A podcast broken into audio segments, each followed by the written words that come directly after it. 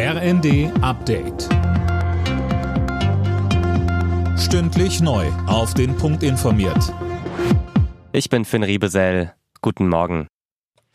Nach dem mutmaßlichen Amoklauf in Hamburg mit mehreren Toten geht die Polizei mittlerweile von einer Einzeltat aus.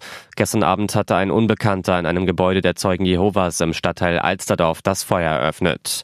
Es gab mehrere Tote und Schwerverletzte. Polizeisprecher Holger Fehren sagte bei NTV. Die Einsatzkräfte haben dann sogar noch einen Schuss gehört äh, aus einem oberen Stockwerk, sind in das Objekt hineingegangen und haben dort noch eine Person auch tödlich getroffen aufgefunden. Ob es sich dann dabei um den Täter handelt, ist im Moment noch nicht hundertprozentig klar. Im Moment kann man davon allerdings ausgehen. Bundesbildungsministerin Stark-Watzinger hat nach dem Amoklauf in Hamburg auf Twitter den Angehörigen ihr Beileid ausgesprochen, ebenso wie Hamburgs erster Bürgermeister Tschentscher. Er twitterte, den Angehörigen der Opfer gelte sein tiefstes Mitgefühl.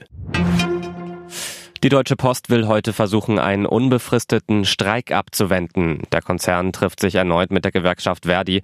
Daniel Stuckenberg berichtet. Zumindest bislang stehen die Zeichen auf größere Streikwelle. Über 85 Prozent der befragten Verdi-Mitglieder lehnten das Tarifangebot der Post ab. Die Gewerkschaft meint, das zeigt die Entschlossenheit und die Post steht in der Verantwortung, durch eine deutliche Verbesserung einen unbefristeten Streik abzuwenden. Verdi fordert für die rund 160.000 Beschäftigten unter anderem einen Lohnplus von 15 Prozent.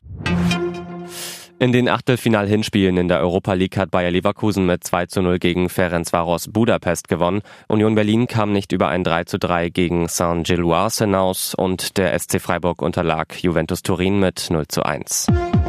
Alle Nachrichten auf rnd.de